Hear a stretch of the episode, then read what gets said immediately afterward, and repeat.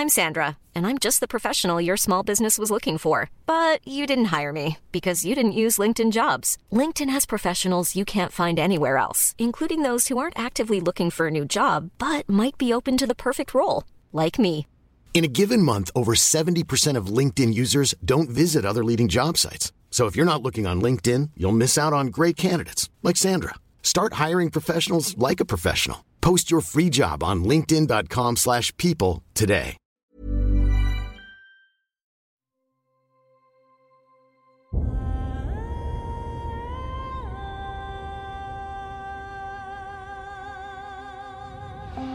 Einschlafen mit Tolkien ist dein Einschlaf-Podcast aus der epischen Welt von Der Herr der Ringe. Mach's dir gemütlich und lass dich von den Geschichten aus Arda und Mittelerde ins Land der Träume führen.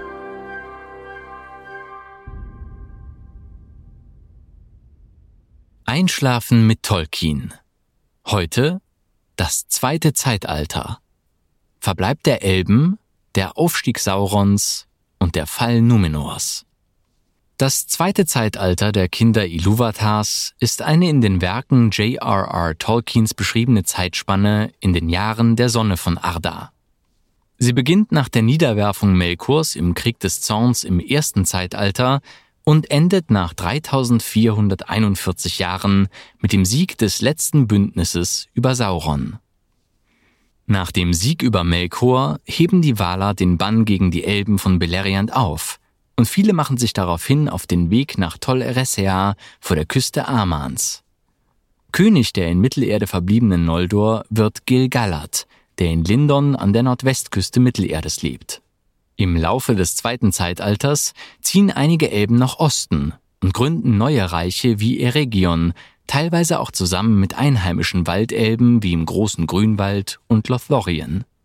Auch die meisten der Menschen verlassen Mittelerde, da ihnen für die Hilfe im Kampf gegen Morgoth die Insel Numenor geschenkt wird, die in Sichtweite von Tol Eressëa liegt. Unter dem Schutz der Valar und der Anleitung der Elben erreichen die Menschen hier den Höhepunkt ihrer Macht und ihrer Fähigkeiten. Die Menschen, die im Norden Mittelerdes verbleiben, verbünden sich mit den dort lebenden Zwergen, um sich gegen umherziehende Orks besser verteidigen zu können. Andere Völker der Menschen geraten nach einer längeren Zeit des Friedens unter den Einfluss Saurons. Dieser weicht aber zunächst vor den Elben von Eregion und den Numenorern, die hin und wieder nach Mittelerde kommen, zurück und errichtet in Mordor seine Festung Baradur. Die wichtigste Siedlung der Zwerge im zweiten Zeitalter ist Khazad-dûm, auch Moria genannt, im Nebelgebirge. Ihre direkten Nachbarn sind die Elben von Eregion. Es entsteht eine Freundschaft zwischen den beiden Völkern, von denen die Schmiede auf beiden Seiten außerordentlich profitieren.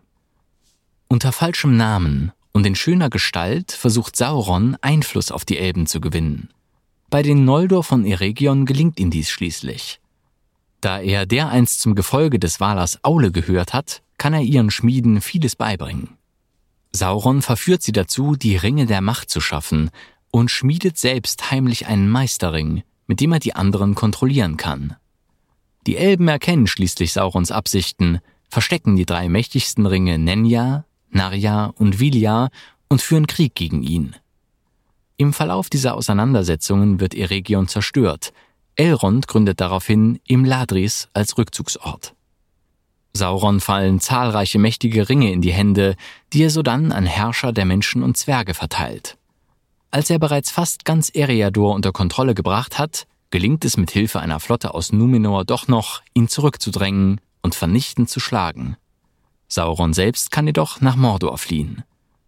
Der Nordwesten Mittelerdes hat für längere Zeit Frieden, während Sauron seinen Einflussbereich nach Osten ausdehnt. Viele der Numenorer werden stolz, streben nach Unsterblichkeit und wenden sich von den Elben und den Valar ab.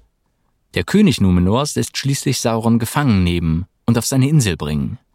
Dieser gewinnt dort das Vertrauen des Königs und bringt ihn dazu, mit einer gewaltigen Flotte Valinor anzugreifen.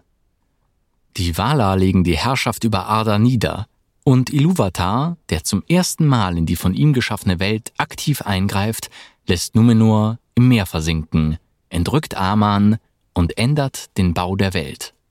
Aus der flachen Erdscheibe wird die kugelförmige Welt, wie wir sie heute kennen. Einige Numenorer um Elendil und seine Söhne, die den Valar stets die Treue gehalten haben, entkommen dem Untergang der Insel und gelangen nach Mittelerde, wo sie die Exilkönigreiche von Arnor und Gondor gründen. Auch Sauron kann sich nach Mordor retten. Nach kurzer Zeit greift er Gondor an. Die Elben unter Gilgalad und die Menschen unter Elendil schließen sich zum letzten Bündnis zusammen und kämpfen gegen Mordor. Sie tragen den Sieg davon und Isildur schneidet Sauron den einen Ring von der Hand. Elendil und Gilgalad fallen jedoch und das letzte Königreich der Hochelben in Mittelerde geht unter. Damit endet das zweite Zeitalter. Das dritte Zeitalter beginnt. Die drei wichtigsten Themen der Erzählungen über das zweite Zeitalter sind laut Tolkien der Verbleib der Elben in Mittelerde, die entgegen dem Rat der Valar vorerst nicht nach Aman zurückkehren, der Aufstieg Saurons zum neuen dunklen Herrscher und der Fall der Menschen von Numenor. Einige der Elben zögern ihre Rückkehr in die unsterblichen Lande heraus, hauptsächlich aus Liebe zu Mittelerde, teilweise aber auch, weil sie es vorziehen, an der Spitze der Hierarchie der Völker Mittelerdes zu stehen, als an deren Ende der Völker Amans. Sie wollen in Mittelerde ein Abbild Valinors erschaffen, wo die Zeit stillzustehen scheint und es keinen Verfall gibt. Daher versuchen sie, den von ihnen als negativ empfundenen natürlichen Wandel zu stoppen, ohne den es aber auch kein Wachstum gibt. Sie leben in einem Zustand der Nostalgie, und manche von ihnen lassen sich in ihrem Bemühen, die Welt in ihrem momentanen Zustand zu bewahren, schließlich mit dem noch unbekannten Bösen ein. Mit der Hilfe Saurons erschaffen sie die Ringe der Macht, die den jeweiligen Träger dabei unterstützen sollen, den Verfall aufzuhalten oder zu verlangsamen. Außerdem verstärken diese Ringe aber auch die natürlichen Kräfte ihres Trägers, was bei diesem eine gefährliche Gier nach Macht auslösen kann. Sauron, der im ersten Zeitalter der wichtigste Diener des dunklen Herrschers Melkor gewesen ist, bereut nach der Niederlage seines Herrn seine Taten, stellt sich jedoch nicht dem Urteil der Valar in Aman, sondern bleibt in Mittelerde. Seine Absicht ist es zunächst, die von ihm angerichteten Schäden wiedergutzumachen. Schnell findet er jedoch Gefallen an der Herrschaft über andere Wesen, und in seinem Streben nach absoluter Macht entwickelt er sich zur neuen Verkörperung des Bösen in der Welt. In der Geschichte vom Untergang Numenors verarbeitete Tolkien den Mythos von Atlantis. Die Menschen, die im ersten Zeitalter gegen Morgoth gekämpft haben, erhalten als Belohnung die Insel Numenor, das westlichste aller Länder der Sterblichen, sowie eine Lebensspanne, die deutlich länger ist als die anderer Menschen. Die Numenorer entwickeln außerordentliche körperliche und geistige Fähigkeiten, werden aber unzufrieden und neidisch auf die Unsterblichkeit der Elben. Sie wenden sich schließlich offen gegen die Valar, verehren Melkor und erklären Valinor den Krieg. Daraufhin greift Iluvatar direkt in die Geschichte Ardas ein und entrückt die unsterblichen Lande. Für die Menschen sind sie seither unerreichbar. Nur die Elben können noch auf dem geraden Weg dorthin gelangen. Das letzte Bündnis Das letzte Bündnis hatte zum Ziel, die zunehmende Macht Saurons zu brechen, indem man mit den vereinten Streitkräften des Bündnisses Mordor angriff, um Sauron zu besiegen. Das Bündnis bestand überwiegend aus Elben und Menschen. Auch wenn einige wenige Zwerge aus Moria sich im Kampf gegen Sauron dem Militär des letzten Bündnisses anschlossen, waren die offiziellen Bündnispartner die Menschen aus Arnor und Gondor sowie die Noldor-Elben, die Elben des Düsterwaldes unter dem Befehl von Orofer und Thranduil und Elben aus Lorien. Angeführt wurde das Bündnis von dem König der Menschen Elendil, dem hohen König der Noldor Gilgalad, König Orofer und Prinz Thranduil. Diese führten die Elben des Düsterwaldes und Elben Loriens an, da sie sich nicht unter Gilgalads Befehlsgewalt stellen wollten. Das Militär des Bündnisses, dessen Heer als eines der schönsten und größten aller Zeiten angesehen wurde, bestand beinahe ausschließlich aus gut ausgestatteten Fußtruppen, die sich neben ihren Rüstungen auf eine Bewaffnung von Bogen und Lanzen stützte, bis hin zu verschiedenen Arten von Schwertern, Säbeln und Dolchen für den Nahkampf. Nachdem Sauron bei der Vernichtung von Numenor stark geschwächt war und sich nach Mordor zurückgezogen hatte, begann er erneut Eroberungspläne gegen Elben und Menschen zu schmieden. Schließlich, als sein Heer erstarkt war, fiel er in Gondor ein und eroberte Minas Ithil. Auch die Stadt Osgiliath drohte, trotz der Gegenwart der Menschen um Anarion, an den Feind zu fallen. Als König Elendil diese Nachrichten vernahm, beriet er sich mit dem hohen König der Elben, Gilgalad, wie auf Saurons Angriff zu reagieren sei. Sie kamen überein, dass sie nur gemeinsam dem Vordringen der Truppen des dunklen Herrschers Einhalt gebieten könnten. Deshalb gründeten sie im Jahr 3430 des zweiten Zeitalters, ein Jahr nach dem Beginn von Saurons Invasion in Gondor, das letzte Bündnis. So schlossen sich nun die Heere der Menschen und Elben zu einer gemeinsamen Streitmacht zusammen, die sich über einen längeren Zeitraum hinweg bei Bruchtal versammelte und schließlich im Jahr 3434 des zweiten Zeitalters über das Nebelgebirge tiefer nach Mittelerde zog. Die Truppen des Bundes konnten ihren Vormarsch relativ ungehindert bis auf die Ebene Dagorlat fortsetzen, wo sie erstmals auf Saurons Heer trafen. In der folgenden Schlacht auf der Dagorlat konnte sich das Bündnis gegen die Streitkräfte Saurons behaupten und diese zerschlagen, woraufhin man den Vormarsch gegen Mordor weiter vorantrieb und kurz darauf das große Tor Morannon passierte. Durch den Sieg des Bündnisses auf der Dagorlat waren die Verteidiger Mordors so weit geschwächt, dass das Bündnis bis vor Saurons Festung ziehen konnte und diese belagerte. Die Belagerung zog sich über sieben Jahre hin und forderte hohe Verluste auf beiden Seiten, doch konnte das Bündnis seine Positionen halten. Schließlich sah sich Sauron gezwungen, dem Druck der Belagerung nachzugeben und seine Festung zu verlassen. So führte er seine verbliebene Armee in den Kampf gegen die Truppen des letzten Bündnisses.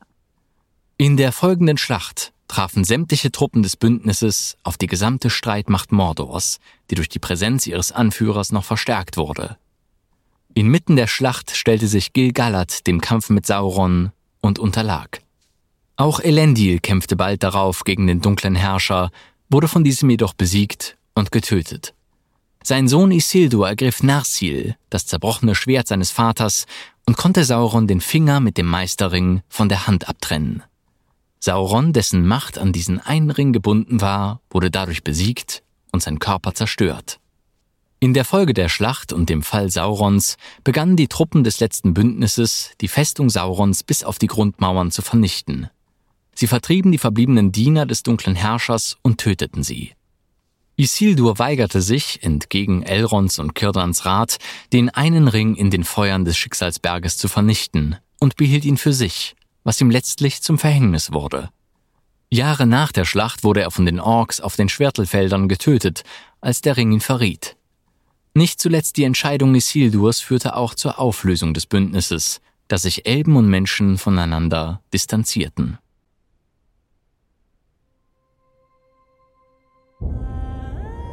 Na, immer noch wach?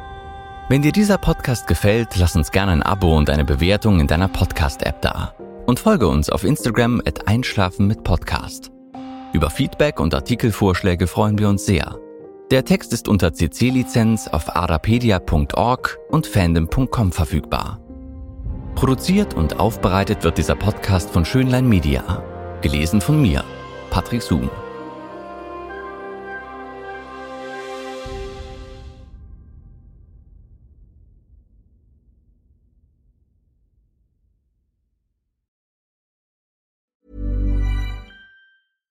Catch yourself eating the same flavorless dinner three days in a row? Dreaming of something better? Well, HelloFresh is your guilt-free dream come true, baby. It's me, Kiki Palmer.